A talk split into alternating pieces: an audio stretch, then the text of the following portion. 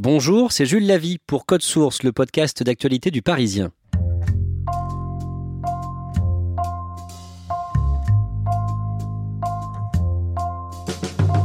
Une gueule sculptée pour la télé, un sens de la formule et de ce qui va accrocher, toujours en veste et t-shirt noir. Depuis 30 ans, les Français avaient l'habitude de le voir chaque semaine. À 70 ans, il tire sa révérence. Thierry Ardisson présente sa dernière de Salut les Terriens ce samedi 15 juin sur C8 on vous raconte comment il a réussi l'une des plus belles carrières de la télévision française.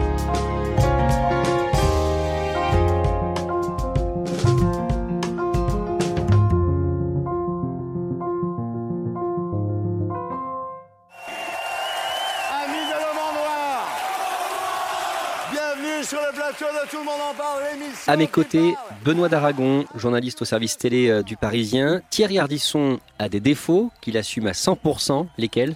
Thierry Ardisson, il est provocateur, il est vénal et il est surtout très mégalo, comme beaucoup d'animateurs télé.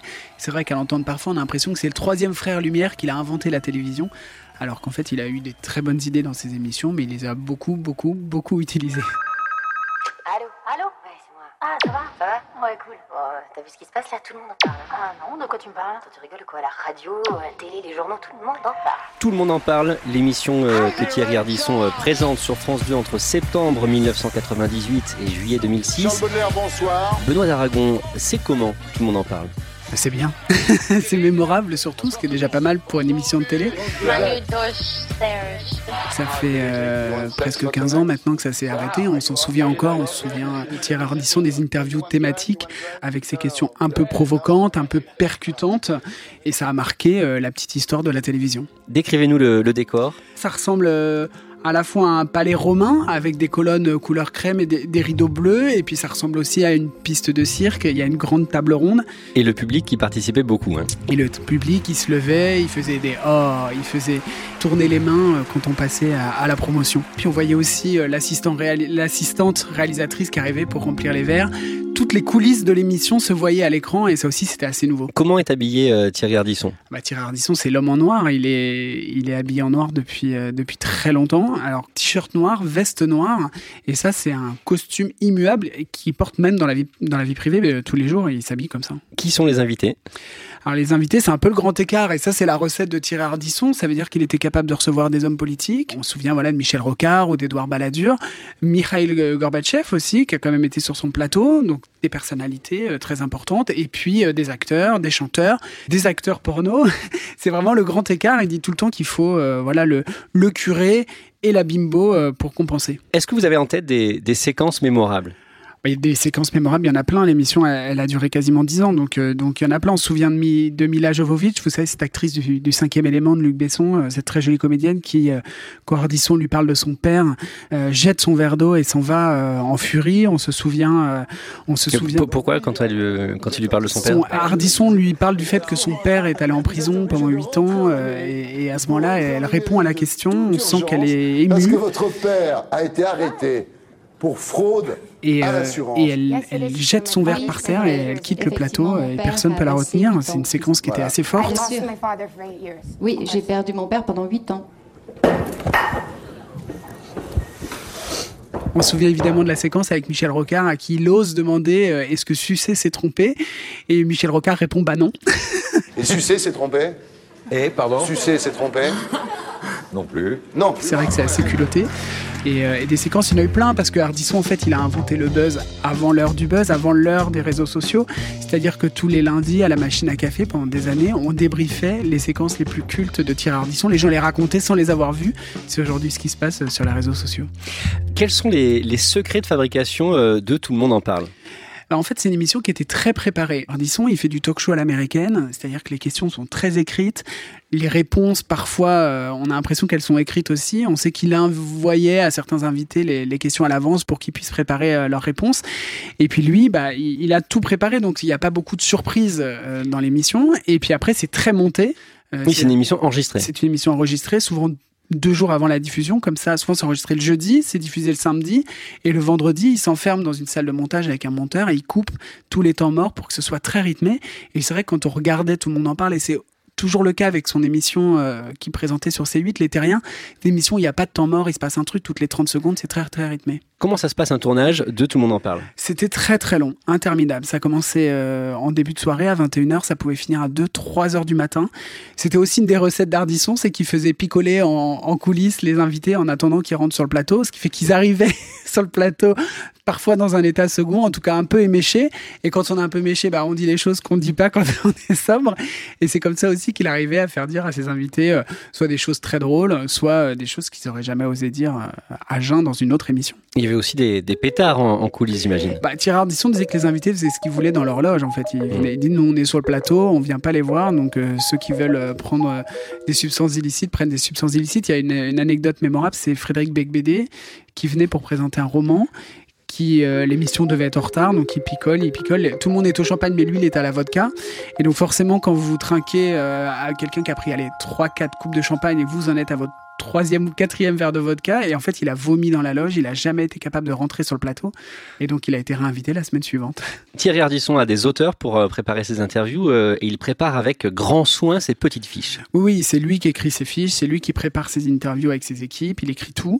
Il y a ses interviews thématiques, alors ça c'est facile, c'est toujours les mêmes, il suffit de, de ressortir la fiche, mais il choisit quelle question, quel quiz il va faire à quelle personnalité. Et puis surtout, si vous vous souvenez bien, il raconte toute la biographie de son invité, c'est-à-dire qu'il dit bonjour euh, Jules, vous êtes né le temps, euh, vous avez commencé là, et il a vraiment complètement écrit son interview. C'est pas trois questions posées euh, à la va-vite, préparées en cinq minutes autour d'une table. Non, non, c'est très très préparé. Et à chaque fois, il assure la promo de l'invité, ce que l'invité est venu faire, et puis derrière, il va chercher autre chose. C'est vrai que c'est fou parce que les gens disent des choses qu'on les a jamais entendu parler. Il- il- je me souviens d'une interview de Balladur qui est assez mémorable, où euh, il lui parle de son enfance en Turquie, Balladur se raidit, et puis on, on se rend compte à quel point euh, voilà Balladur est figé, est très austère, et c'est assez révélateur du personnage. À un moment, euh, Balladur dit, vous savez, je, je pleure rarement, et je pense que ça, voilà, ça dégage ce petit côté de, de cet homme politique qui est effectivement pas un joyeux de rire, et, on, et ça apparaît clairement sous nos yeux dans l'émission d'Ardisson. Que va apporter à la télévision française? Tout le monde en parle. Il y a un truc qui est euh, assez innovant, c'est le sniper. On connaît tous Laurent Baffy, qui est le, le meilleur ami de, de Hardisson, son complice éternel, c'est-à-dire qu'il est là que pour débiter des vannes Qu'est-ce que vous aimeriez que les gens apprennent sur Massimo Qu'il a baisé une jeune et, euh, et balancer sur l'invité, lui sortir des, des horreurs. Ce que vous êtes de plus sexy en vous Elle a dit les yeux, voilà. Elle a dit les yeux. L'autre derrière, est les couilles. D'accord. ou des saillies très, per- très pertinentes. Et ça, c'est quelque chose qu'on voit depuis dans toutes les émissions, euh, même à la radio. Il y a tout le temps des snipers dans les émissions, on en voit partout. Il y a plein de séquences qui sont cultes, il y a plein de phrases. Hein, euh, Magnéto Serge, Magneto Serge. Magneto. je pense que tout le monde, tout le monde l'a utilisé. Magneto Serge. Magneto Serge. On ne bouge pas pendant le jingle, voilà, ça c'est des phrases cultes de l'émission qu'il répétait 15, 16 fois par émission. Il avait un petit clavier, euh, si vous vous souvenez, sous les, sous les doigts et il appuyait lui-même sur, sur des touches qui lançaient automatiquement euh, ces petits jingles sonores, ces petits gimmicks. Et ça, ils restent dans le, voilà, ils sont descendus dans le, dans le langage courant. Pourquoi il faisait ça? Pourquoi il avait son clavier? Il le faisait parce qu'il trouvait que quand il faisait un signe à la régie avec la main, ça mettait euh, 20 secondes à arriver. Donc il trouvait que ça allait plus vite s'il le faisait lui-même. Donc c'est resté comme ça. Puis il y a aussi les fameux blind tests qui concluaient toutes les émissions de Tout le monde en parle. Alors on passe au blind test Les invités venaient spécialement pour jouer. Il fallait reconnaître juste le chanteur d'une chanson. Et ça, ça, ça partait en fou rire avec plein de mauvaise foi. C'était une des séquences assez drôles. C'était pour ceux qui se couchaient le plus tard parce que souvent c'était à 2h du matin. Cette émission a marqué beaucoup de, de spectateurs, euh, aussi parfois euh, à cause de dérapages, lesquels? Euh, c'est les limites aussi de, de Thierry Ardisson, c'est qu'il recevait tout le monde, il recevait des intellectuels, des écrivains, et il ne leur rentrait jamais vraiment dedans. Il les contredisait assez peu. Et donc il y a par exemple ces- cette séquence qui est restée dans les mémoires avec Thierry Messant qui avait écrit un livre pour remettre en cause les, attentats du 11 septembre 2001. Et donc Thierry Ardisson le reçoit en majesté et le laisse parler très longtemps. Et à aucun moment il ne le contredit, à aucun moment il dit mais vous racontez quand même n'importe quoi. Il y a des faits qui viennent contredire ce que, ce que vous dites. Et, et il est en train de répandre sa fake news pendant euh, 20 minutes sur le service public et à aucun moment Thierry Ardisson le remet en cause. Donc ça c'est la limite de l'exercice, c'est qu'à donner la parole à tout le monde, on donne aussi la parole à n'importe qui.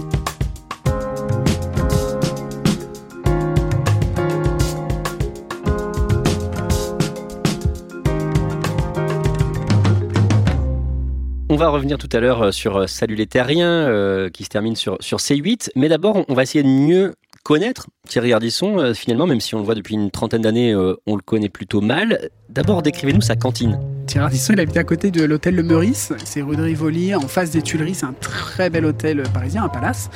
Et il mange là euh, quasiment tous les midis. Enfin, c'est vraiment sa cantine. On lui, on lui ouvre grand les portes, il a sa table. Enfin voilà, il est, il est connu comme le loup blanc. Vous, vous l'avez déjà vu euh, dans sa cantine Voilà, il fait tous ses rendez-vous là-bas, ses interviews avec les journalistes, avec les patrons de chaîne, avec les producteurs. Euh, il produit des films, donc c'est aussi où il rencontre les acteurs. C'est vraiment euh, son bureau, le Meurice. Au niveau politique, il est monarchiste. Oui. oui, oui, il est monarchiste, c'est pas banal, puis il l'assume. Il n'est pas d'extrême droite, parce qu'il dit que souvent on associe la monarchie à des mouvements d'extrême droite, lui pas du tout. Alors est-ce que c'est de la provocation? Moi je l'exclus pas totalement qu'il y ait une part de provocation, mais voilà, il pense que la République est arrivée, euh, s'est installée par accident, et que finalement, euh, sous la Restauration, on a installé une monarchie euh, démocratique un peu sur le système britannique, et il a cette petite phrase qu'il répète tout le temps, à quoi ça sert d'avoir coupé la tête euh, de Louis XVI si c'est pour avoir Nicolas Sarkozy et François Hollande comme président? On l'a dit tout à l'heure, euh, il aime l'argent et il ne s'engage pas. Ah oui, il a toujours aimé l'argent. Il a commencé dans la pub. C'est un fils de pub. Thierry Ardisson, il a gagné beaucoup d'argent. Il fait de la télé pour ça. Il vient d'une famille qui est pas du tout dans le milieu. Alors, il, il- voilà, il est souvent associé à quelque chose presque de l'aristocratie française avec ses dîners qu'il organisait chez lui. Euh, C'était une émission de Paris Première qui s'appelait 93 Faubourg Saint-Honoré. C'était vraiment chez lui dans son appartement. Mais il vient d'un milieu où euh, il, il- il est né dans la Creuse. Ses parents travaillaient pas du tout dans la télé. Son, son, son père travaillait dans les travaux publics. Donc, il a toujours eu envie de réussir. Et il y a une espèce de revanche. Donc, aujourd'hui, il gagne beaucoup d'argent. Il s'en cache pas et il aime ça. Qu'est-ce qu'il fait comme étude? Il fait pas d'études en fait, euh, Thierry Ardisson. Il a beaucoup bougé parce que son père euh, déménageait de chantier à chantier. Donc il a vécu dans la Creuse, il a vécu euh, dans le Massif central, il a vécu en Algérie. Il a débuté un peu par hasard. En fait, il a commencé par des petits boulots. Il s'est retrouvé DJ euh, dans une boîte de nuit à Jouan-les-Pins. C'est un peu son premier job. C'est comme ça qu'il est rentré dans la mini jet set euh, du Sud avant de, avant de monter à Paris. Et qu'est-ce qu'il fait à Paris? À Paris, il avait repéré qu'il était très bon dans le maniement de la langue française pour faire des jeux de mots, pour trouver des, des- des choses percutantes. Il avait fait un concours de slogans qu'il avait gagné. Et du coup, pour des de thème, et le slogan qu'il avait trouvé, c'est thème un peu beaucoup passionnément. Donc, euh, on retrouve ça dans, le, dans, dans, dans la pub, dans ce qu'il va faire après. Et donc, il descend les Champs-Élysées, il va au drugstore, là où il y a l'agence Publicis, euh, la plus grosse agence de pub parisienne. Il y va, il sonne. Euh, il est Et pas, Il veut travailler dans la pub. il veut travailler dans la pub. Et donc, il- c'est les années 60, hein, donc on trouve du boulot beaucoup plus facilement qu'aujourd'hui. Il sonne, il passe un entretien, on lui dit qu'il n'y a pas de place. Alors, il est un peu dépité, donc il descend les Champs-Élysées, sauf qu'il y a une autre agence de pub un peu plus loin qui s'appelle BBDO. Et là, il sonne et il est pris. Et il commence à travailler comme ça dans la publicité. Quels autres euh, slogans euh, il a inventé? Il en a créé beaucoup. hein. Ouais, il a créé La paire, il n'y en a pas deux. C'est pas mal, ça. C'était une bonne idée. Ou Vas-y, Vaza. Beaucoup de choses, voilà, comme ça, très percutantes, euh, en jouant avec le nom de la marque. Et puis, il y a toutes les campagnes au Vomaltine, c'est de la dynamite, avec le, le plongeur dans le champ de blé. Voilà, ça, c'est Thierry Ardisson. J'ai 8 secondes pour vous dire que la barre au Bombazine, c'est de la dynamique. C'est trop. Quand c'est trop, c'est trop éco. Ces années pub, c'est aussi une période où il se drogue beaucoup. Oui, c'est les années sombres de Thierry Ardisson. Il va découvrir l'héroïne, il va devenir complètement accro au point de quitter la France, d'aller vivre à Bali, en Asie. Il va se retrouver au Laos, un moment sans revenu, à faire la manche pour, euh, pour se payer sa dose. Et il va falloir qu'il revienne en France, qu'il se désintoxique complètement. Et après, plus jamais, il touchera à la drogue dure. Après, euh, Thierry Ardisson, il fume de temps en temps des, des pétards et il le revendique pleinement d'ailleurs. Son agence de pub, qui s'appelle Business, écrit des articles pour le magazine Rock and Folk. Et c'est comme ça que Thierry Ardisson va faire sa toute première télé. Voilà, dans Rock'n'Folk, il avait une rubrique qui s'appelait Descente de police. Il imaginait des interviews, euh, il interviewait des célébrités comme si elles étaient en garde à vue. Et notamment, il avait fait beaucoup parler avec une interview d'Yannick Noah. Yannick Noah qui euh, reconnaissait que parfois, avant les matchs, il fumait des pétards. Et qui disait que certains joueurs de tennis prenaient des amphétamines avant les matchs. Et ces interviews pour Rock and Folk, des centres de police, vont être adaptées à la télévision. Voilà, une productrice vient le voir en lui disant que ça ferait une formidable émission. Vous imaginez un people, un décor de commissariat, un, un- un animateur qui a, une, qui a un manteau de flic. Euh, ça fait une super émission. Et donc l'émission voit le jour en 1985 sur TF1. Ces interviews, euh, finalement, ça ressemble beaucoup aux interviews qu'on connaît de Thierry Ardisson, avec des, des phrases chocs, euh, des questions chocs. Mais très vite, les, les hardy views, ce qu'il appelle, c'est-à-dire les interviews avec voilà des questions rituelles qui reviennent à chaque fois, elles, sont présentes dès ses premières émissions. Le côté concept, où je vous pose des questions qui ont absolument rien à voir avec votre promo, mais qui permettent de révéler votre vrai caractère et ce que vous pensez. Ça, c'est vraiment le fil rouge de toute la carrière d'Ardisson et de tout ce qu'il va faire en télé. Non, en disant que la nuit, on peut peut-être dire des choses qu'on dit pas le jour, euh, recevoir des gens qu'on qu'on reçoit pas le jour, ou au moins les recevoir différemment, disons. Ensuite, dans les années 80, il fera Lunettes Noires pour Nuit Blanche. Voilà, et puis Bain de minuit, émission qu'il a enregistrée au bain-douche, dans les boîtes de nuit. Voilà, ça, c'est des émissions très cultes qui n'ont pas duré très longtemps, mais qui ont marqué les téléspectateurs. C'était très innovant de, voilà, de sortir de la télé à papa. On était quand même dans les années Guilux, on était euh, de Léon Zitrone, on n'était pas du tout là-dedans. Et il y avait ce jeune mec qui faisait des trucs totalement barrés dans des boîtes de nuit. Chez toi, ta femme, elle t'appelle Vincent ou Alice? Non, le plus souvent, elle m'appelle stupide, euh, ou elle me dit euh, Hé connard, tu t'amènes qui s'adressait aux jeunes téléspectateurs et ça s'est fait euh, totalement remarquer. Qui est-ce qu'on voyait comme invité à l'époque? Parfois les mêmes que chez Drucker. On voyait Jeanne Masse, on voyait Serge Gainsbourg, mais ils disaient pas les mêmes choses. Ils étaient euh, en roue libre et ils étaient beaucoup plus authentiques chez Ardisson qu'ils étaient chez Michel Drucker ou chez Guy Lux. Et te poser une colle. Et comme t'es pas con, tu m'as sûrement envoyé une vanne. Qui a coulé le Titanic? Iceberg encore un juif. Entre ces émissions euh, jugées, branchées et tout le monde en parle, Thierry Ardisson va connaître une traversée du désert. Oui, il lance plein de trucs qui marchent pas trop. euh, voilà, comme beaucoup d'animateurs, hein, il sent qu'il est tout d'un coup, il est plus dans l'œil du tigre. Puis en, en plus, Ardisson, comme il vient de la pub, il veut tout le temps être dans l'air du temps, euh, être totalement raccord avec ce que pensent les gens. Et donc voilà, il le vit assez mal de, de sembler être déconnecté. Et puis il relance une émission qui s'appelle Paris dernière, qui est devenue absolument culte, où il se balade dans Paris avec une caméra, on le voit pas, et filmer euh, quelque chose qui l'intéresse beaucoup, le monde de la nuit, euh, les clubs échangistes, tous ces genres de choses qu'il qui aime beaucoup, qu'il connaît très bien. Et là, il va tout d'un coup euh, renouer avec le public jusqu'à revenir sur, France 2 avec, euh, avec Tout le monde en parle en 98. Décrivez-nous Paris dernière, à quoi ça ressemblait cette émission? Mais Paris dernière, en fait, c'était euh, une caméra subjective, c'est-à-dire qu'on voyait la caméra, mais on voyait pas la personne euh, à l'écran. Donc, quand Thierry Ardisson interviewait quelqu'un, on ne voyait que la personne qui était interviewée. Et il se baladait dans Paris, il faisait 5-6 lieux par soir. Et donc, il allait euh, rencontrer des people au restaurant. Puis, tout d'un coup, à la fin, il se retrouvait toujours, il y avait toujours une séquence un peu plus chaude à la fin de l'émission. On se retrouvait dans une boîte de nuit, dans un club échangiste, avec des prostituées. Et il posait des questions, voilà, de, de fin de soirée à des gens. Bonsoir. Tu fais la gueule Et ça crée une petite atmosphère un petit peu différente qui faisait que là encore, les invités disaient des choses qu'on n'entendait pas ailleurs à la télévision. C'est complet. Ah Mais qu'est-ce que tu vas me faire ici Arrête Déshabille-toi immédiatement. Déshabille-toi immédiatement. Allez. Voilà, vas-y, vas-y. Vas-y, mon Oh, j'ai pas mis le slip Et c'est donc Paris dernière qui permet à Thierry Ardisson de relancer sa carrière d'animateur avec l'énorme succès de Tout le monde en parle. Benoît d'Aragon, pourquoi est-ce que Tout le monde en parle s'arrête en 2006 En 2006, il y a un nouveau patron à France Télévisions, il s'appelle Patrick de Carolis, que les Français connaissent bien parce qu'il présentait des racines et des ailes.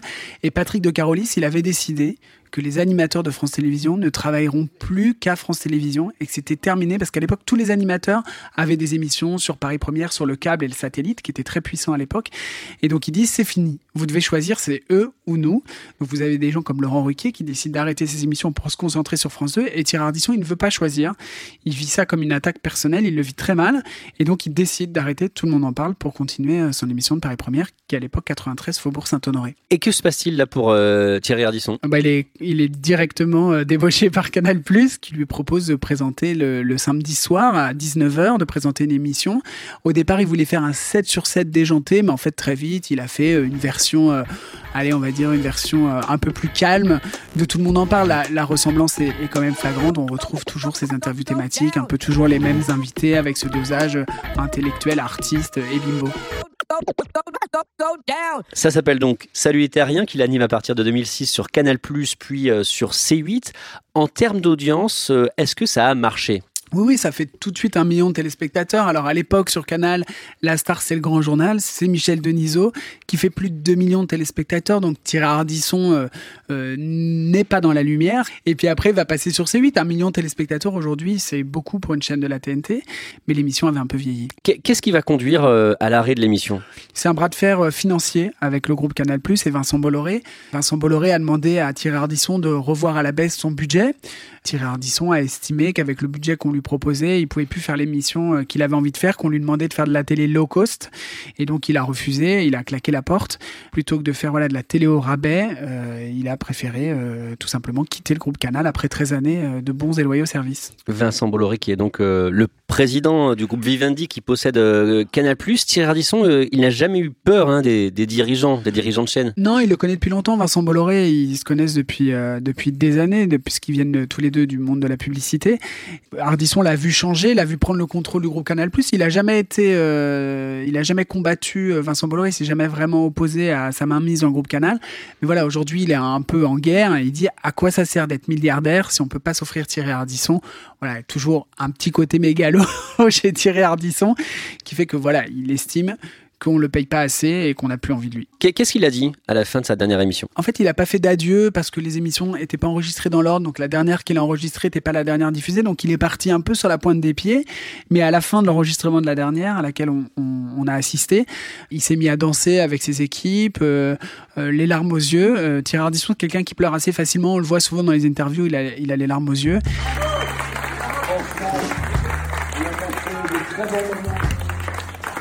Des moments qu'on n'oubliera jamais.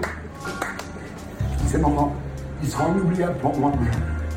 Quoi qu'il arrive, je vous oublierai jamais. Merci à tous. Et là, il a remercié les équipes, il a fait un vibrant plaidoyer pour la télé de, qualité. Euh, il a dénoncé la télé low cost qui, euh, petit à petit, euh, prenait la main sur l'ensemble des chaînes. Et évidemment, après, comme avec Thierry Ardisson, la fête fait partie de la vie. Tout s'est fini dans des coupes de champagne. Il a près de 70 ans. Qu'est-ce qu'il va faire maintenant? Pour l'instant, il sait pas. Après Thierry Ardisson, il produit des films de cinéma, il a des projets de série, donc il va pas être au chômage. C'est quelqu'un qui va bosser jusqu'à la fin de ses jours. Mais pour l'instant, en télévision, pour des talk-shows, il a pas de pas de projet. Benoît d'Aragon, qu'on l'aime ou qu'on ne l'aime pas, Thierry Ardisson, il aura formidablement réussi à la télévision. Oui, 30 ans de, télévision, au premier plan, il y a beaucoup d'animateurs qui l'envient, bien sûr. Et puis surtout, voilà, ce petit DJ de, de Lépin, euh, aujourd'hui, fait partie du panthéon de la télévision, à côté de Michel Drucker, euh, de Yves Mourouzi, de Philippe Bouvard et de Léon Zitrone. Merci à Benoît d'Aragon. Code Source est le podcast d'actualité du Parisien. Production et montage Jeanne Boézek. Réalisation et mixage Julien Moncouquiole. Les épisodes de Code Source sont disponibles sur Spotify, Deezer, YouTube et bien sûr sur toutes les applications de podcast. Vous pouvez nous écrire source at leparisien.fr.